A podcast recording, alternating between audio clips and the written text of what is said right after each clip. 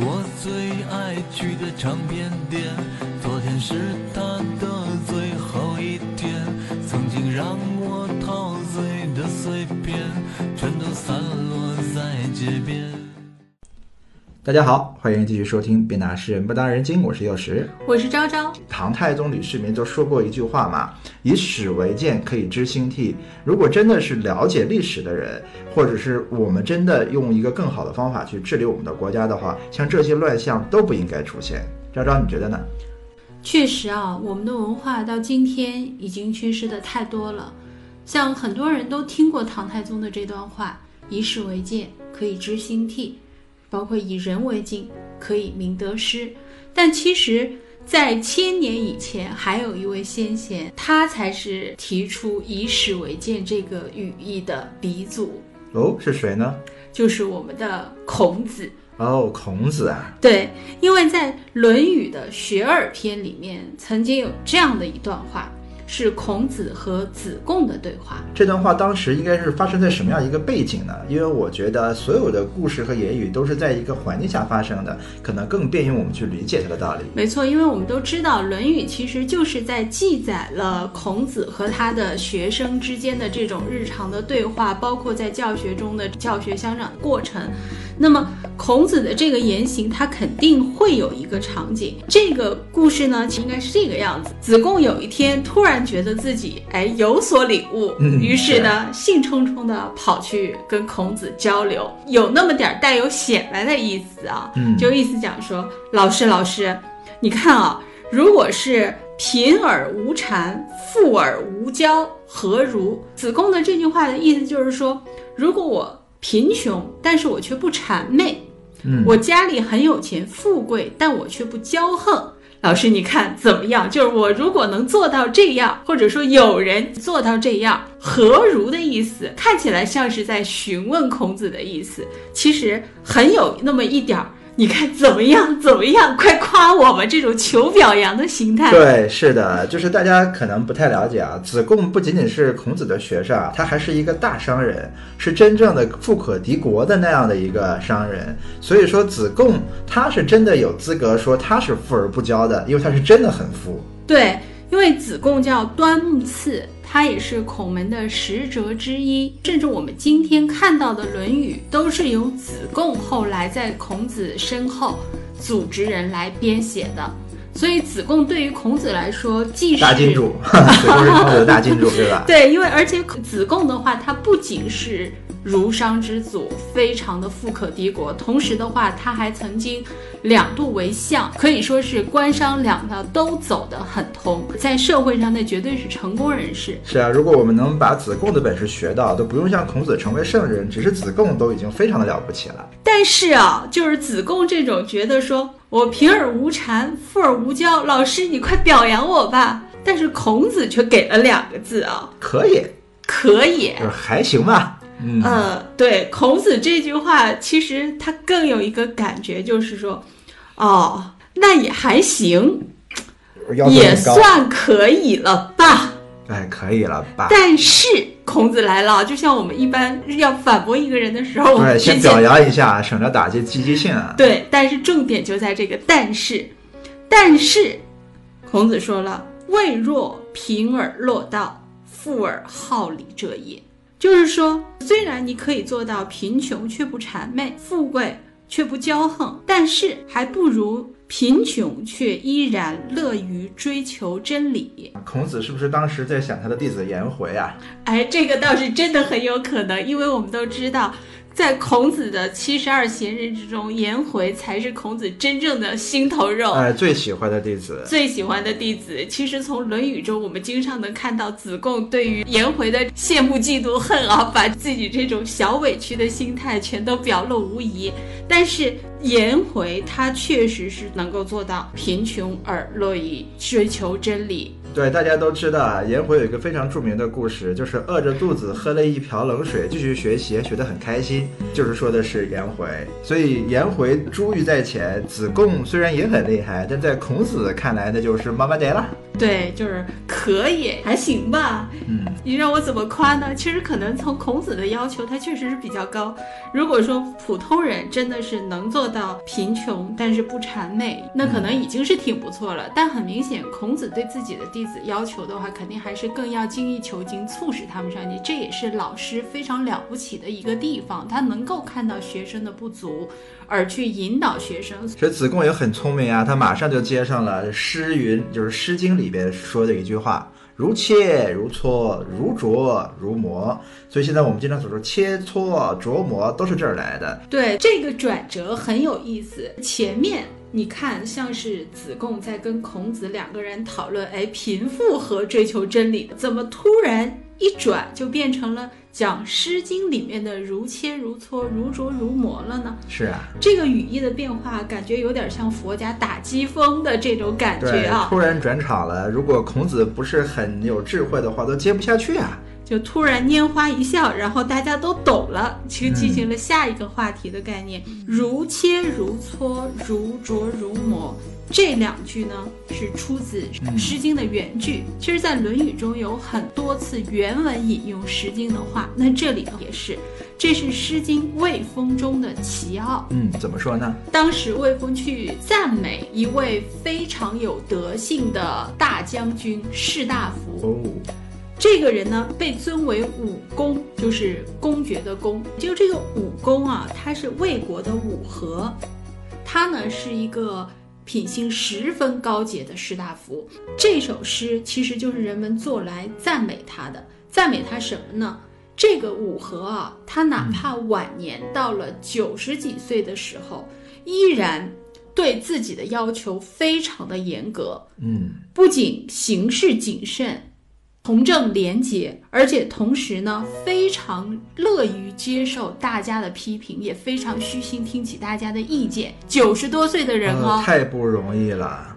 所以大家去把它定义成君子。像齐奥这首诗啊，最前面一段“瞻彼齐奥，绿竹依依，有匪君子，如切如磋，如琢如磨。”也就是说，这个君子是切磋和琢磨出来的。对，首先第一点，这武功肯定是被大家尊为君子。大家之所以认为他是君子，是因为他一直如切如磋，如琢如磨。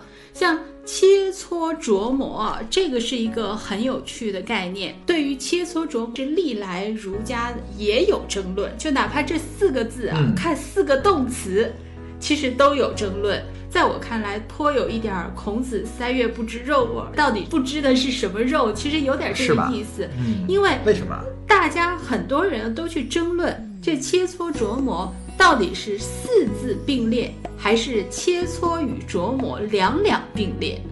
这个是一个什么区别呢？嗯，呃，其实是有点区别啊。就比如说。如果是四字并列，切磋琢磨，它是一个完整的递进关系，就像我们看玉石一样，玉从原石里面抛开来，然后再把它挖出来，然后进行打磨雕刻，最后可以成为。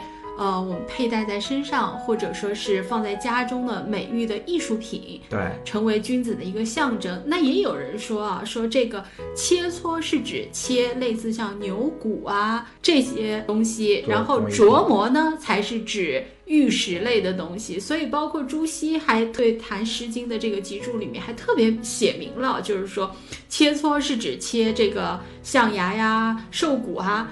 而琢磨的话，才是指加工玉石。对啊，我觉得确实是咬文嚼字到这种程度，就失去了孔子所说这句话本身的这个意思了。让我想起来，最近经常在网上看到一张挺有意思的一个图片，就是一块巨大的石头，上半身已经被雕成一个美女了。嗯，这个美女还在拿着锤子凿子，在凿自己很肥的这样一个下半身，就是它是蛮励志的一张图片，就是一定要对自己狠下去，去把这些东西凿掉。你才能成为这样非常美丽、非常漂亮的这样一个人。其实这个概念不就是如切如磋、如琢如磨吗？我们老祖宗说了几千年了，何苦于现在又拿出来大书特书呢？对，其实就像这个的话，其实我们更多的是注意领悟精神啊，注意内涵最重要了。这个就是把普通但是有潜质的东西去雕琢成更好的自我，这个才是我们在这其中应该去学习和领悟的东西。对，玉不琢不。成器嘛，这让我想起了《道德经》里边有一句话，叫做“为学日长，为道日损”。其实以前我一直不太了解这个为道，难道不应该学的越多越好吗？怎么就为道日损呢？就是后来一直到我看了这个王阳明的学说之后啊，我才理解这个为道是怎么样一个概念。这就像刚刚我们所说的一个美女雕像再去凿掉自己多余的那些破石头是一样的道理。其实我们真正的开始学到的时候，哪个人可能从一岁就开始学到吗？不可能的。所以真正的开始学到去追求这些天理的时候，其实我们已经在人世间打滚了很长时间，就是每个人已经沾染了非常多的不好的习惯、不好的习俗，都已经是违背道的那些内容。所以我们要真正去想把道去学得好，就必须把自己那些不好的内容全都去掉。所以百炼成金嘛，所以真正的把杂质去掉了，我们才能练出真金出来。所以这就是我们为道的这样一个过程。所以一定要把自己那些不好的东西反反复复把它捶打，如琢如磨，搓掉磨掉。虽然很痛苦，但经历过这样的一个过程，我们才能成为真正的君子。哎，没错。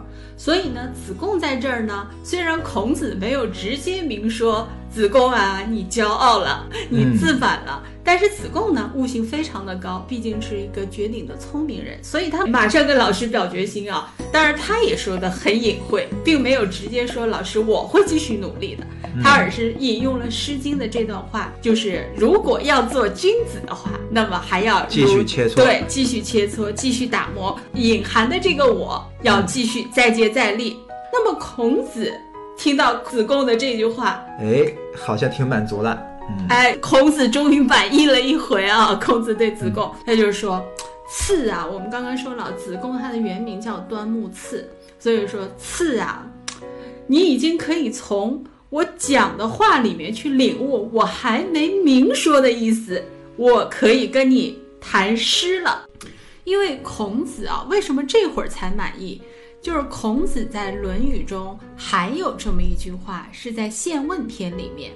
孔子就是当时就是说，贫而无怨难，富而无骄易，四个字啊，完全一模一样。富而无骄，记住前面我们说孔子在子贡问的时候回答的是可以。对，因为子贡到底是贫，会不会去献媚别人还不好说。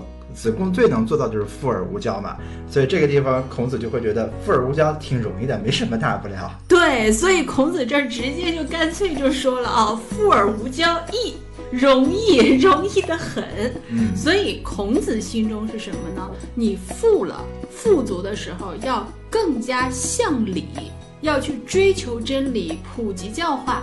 就要去以礼的这个要求去约束和规范自身所有的一切行为，这个时候你才做得到优秀到卓越。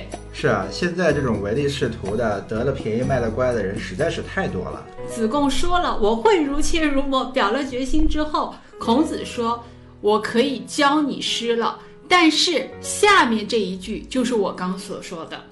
孔子他才是以史为鉴的中心思想的第一人。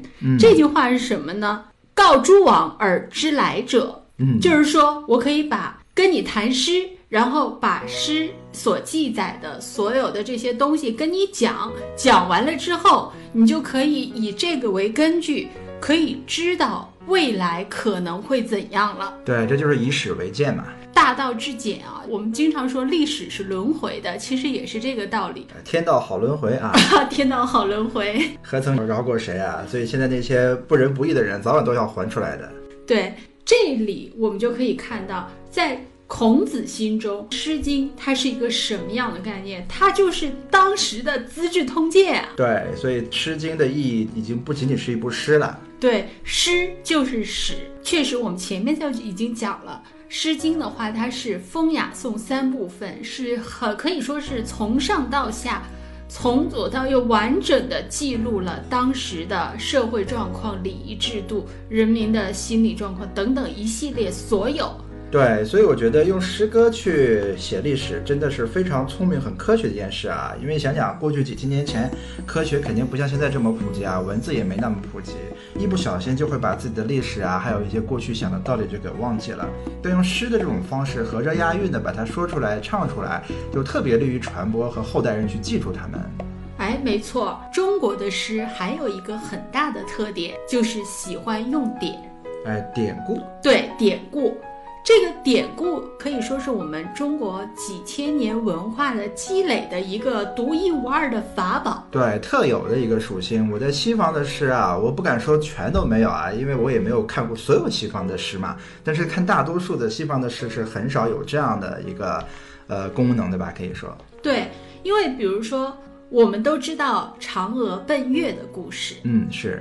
那么，嫦娥和后羿，包括后羿射日，然后又从西王母处取药，然后取得灵药之后藏于家中，嫦娥一个人自己偷偷吃了灵药，奔向了广寒宫。这个故事说起来其实耳熟能详，但是说起来的话很长很长很长。包括到了后面，到了月亮的广寒宫之后是怎么样发，看着吴刚砍桂树啊这些等等，非常的长。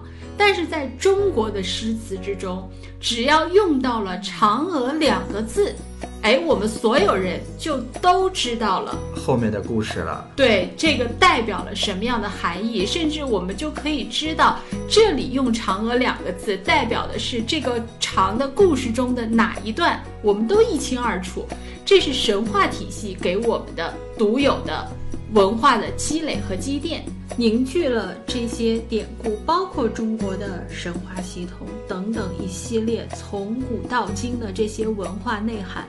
其实它在沉淀了几千年，到达我们现在的这个每个人的学识之中的时候，其实我们就能够感受到这些事例之后它背后有的内涵。这是中国文化的伟大，中华文化没有断代几千年。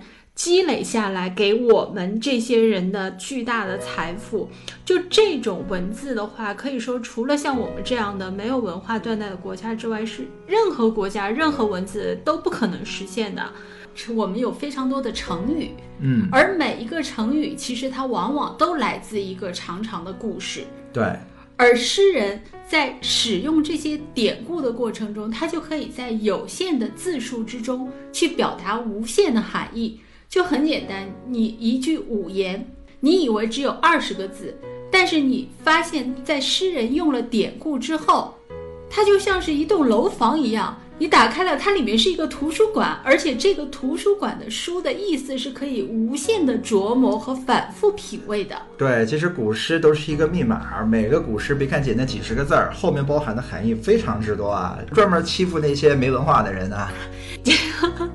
所以大家都说，像中国的话，普遍人的智商会相对来说比较高一点。其实这什么？感谢文化的积累，所以一定要重视和认可我们自己的文化，那是宝藏。不要说是厚此薄彼、妄自菲薄，尤其是你用西方人的理论再去定义我们中国的文化，这是更不对的了。所以这就是没有文化的人不伤心嘛，因为他觉得就是二十个字儿啊，没什么大不了的，扔了就扔了嘛，有什么关系，对不对？对，但有文化的人他就知道到底有多少的含义在这个后面，他就不会入深山而空手回，他就会发现处处都是宝藏，开始后悔为什么我不多长几只手呢？诗真的非常之重要，而且诗中的思想，它是贯穿于每一首诗的精华所在。我们看诗一定不能只看它的词藻音韵，更要注重它的思想，要拨开它的外在去看它的内在，这样才能是完整的去赏析和了解一首诗。为什么说我们要去了解这首诗？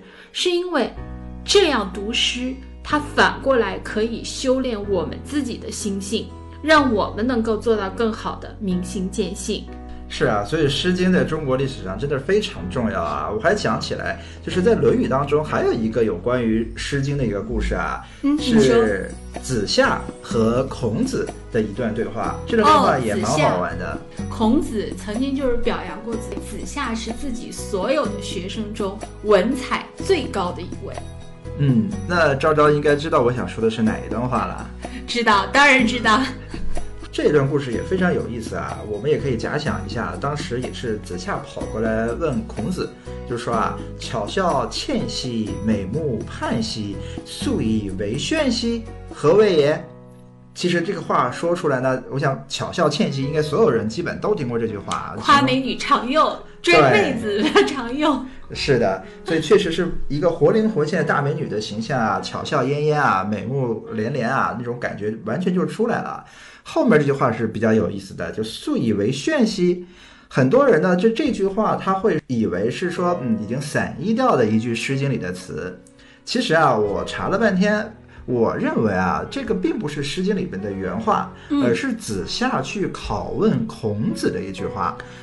对这句诗的话，其实我也比较认同你的这个观点。虽然啊，有人说这一句是原来存在于《诗经》中鲁诗的一句，嗯，但是后来被删减掉了。但我却更倾向于这句话其实是子夏的一句衍生。对，即使不是子夏的衍生，也是这句诗和前面的巧笑倩兮不是一首诗，而是子夏特意拿这个东西出来去问孔子的一句话，所以他们本身其实是并没有什么联系的。而子夏呢，去问这样的一句话，后面有个叫做何谓也。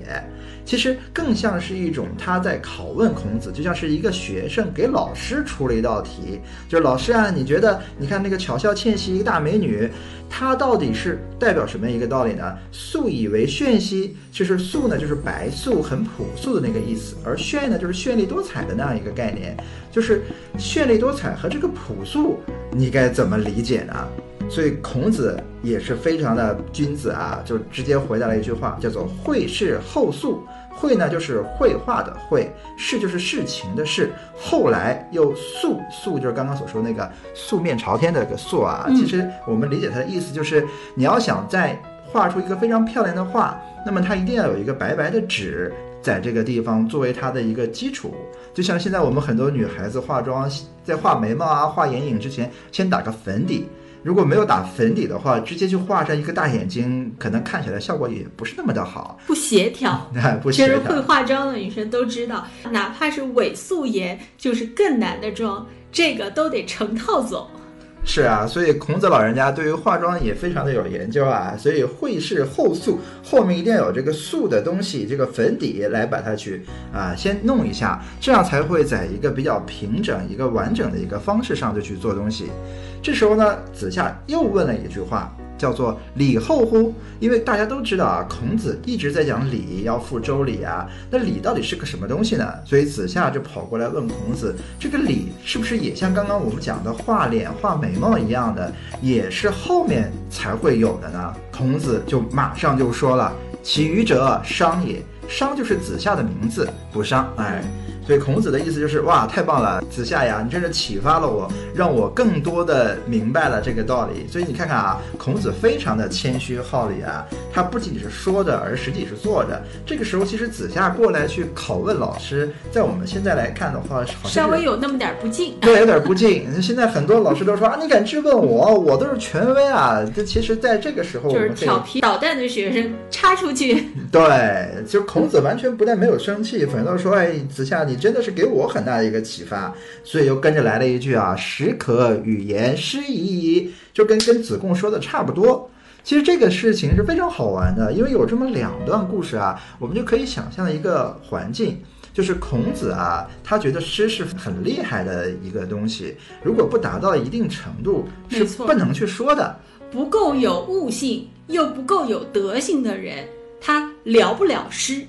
对。所以说，必须子贡提交了他身为君子的这个心得体会，子夏呢又提出了这个怎么样以素作为一个基础去发展出后面的礼的这样一个心得体会，才能去有了资格，孔子跟他们一起去谈论诗，其他的人连谈论的资格都没有。他把这个礼放到这个后面啊，其实 在我看来是奠基了整个儒家思想在后面传承的一个非常大的一个基础。嗯。因为《大学》当中有一句话嘛，也可以说是后世儒家思想所遵守的一个定律了，就是“古之欲明明德于天下者，先治其国；欲治其国者，先齐其家；欲齐其家者，先修其身；欲修其身者，先正其心；欲正其心者，先诚其意；欲诚其意者，先治其知。治之在格物。一个。国王一个皇帝，或者现在我们的总统，真正的想把他的德行普照天下，国家变得非常繁荣昌盛，必须先把家治清楚，也就是说治家就是治国的前一步，也是它的基础。如果你家都不治不明白的话，就何谈治国了？而我们再往前推的话，那欲齐其家，要想把家治好的话，那就必须要先修其身，也就是说我们修养我们的自身才是齐家的一个根本。现在我们看一看很多家庭矛盾，就是不说自己的问题，天天指责对方啊，你怎么不这样，你怎么不那样？所以没有把自身去修好的话。只会陷入到无尽的争吵当中，所以修身就是齐家的这个素，所以要想正心的话，那就必须要先诚意。诚意的话，就是我要一个像是决心一样，我要知道我自己是有毛病的，我是有坏处、有缺点的人，这样我才可以很虚心的去成我自己。因为绝大多数人是不认为自己有问题，如果不认为自己有问题，即使现在他勉强的学的东西，其实他心里不认可，他也不可能真的让自己的这个。修心养性能做得非常的好，最多只是嘴面上的功夫说一说也就算了。那么他不可能真正的去把这个意成好，心正好的。所以要想成其意的话，就要去格物了。其实格物就是最基础的一个研究，我们格天下的这个道理，把道理穷究明白了，才是打基础的。可以说，你要打好了这个明白道理的基础，你才可能去诚意，你才知道什么是对错，才最后推导到说明德于天下者啊。所以这个就是这样的一个过程。这也是我们常说的修身齐家治国平天下的出处。对，所以说子夏看似这么不经意的跟孔子这样一个问题啊，素以为炫。这个炫，其实我们可以说，你要想广德于天下，变成非常著名的一个公司的老总，或者非常著名的一个国家的领导人，这就是炫啊。特别绚烂多彩，大家都想这样。但是问题是，如果你没有这个素作为打底，也就是说我们刚刚所说的一大堆，你没有格物，没有诚心，没有没有正心，没有诚意，那其实后面的那些也就像空中楼阁一样的，既达不到，也不做做不到。所以说德不配位嘛。如果他没有德性去配这个道位置的话，其实哪怕你建的再高的这个楼阁啊，最后也一定会崩塌的。所以啊，看似柔弱文雅的诗词，其实它代表的是中华几千年文化的这个精髓。在这里面，不仅有君子之道，也有治国之道。我们每个人都可以从中读出格物致知，读出正心诚意，读出治国平天下。如果说人类崇拜武力，是因为有强大的武力可以保家卫国。但我们可以想一想，古代有无数个拳头非常非常之硬的民族。对啊，像什么匈奴啊、突厥啊。对，比如说你说犬戎灭了西周，然后把整个汉历史都不死不休的匈奴，又或者是跟唐打了好多年的 突厥。对，跟唐打了好多年崛起的突厥啊，甚至后面占了半壁江山的契丹，哪个不是拳头很硬？但最后这些民族。都融入了我们这个会读诗的民族，哎，对，融入了我们这个温雅和谐的华夏民族。而且这些民族在融入了我们这个会读诗的民族之后，他们再有了新的发展，获得了更高层次的发展。所以说。那些只靠拳头活着的都已不在，但是念诗词的还活着，而且越活越好。这就是现在的我们。对，只要文化还在，这个国家就永不会灭亡。我们今天的别拿诗人不当人精就说到这里，我们下次再见。再见。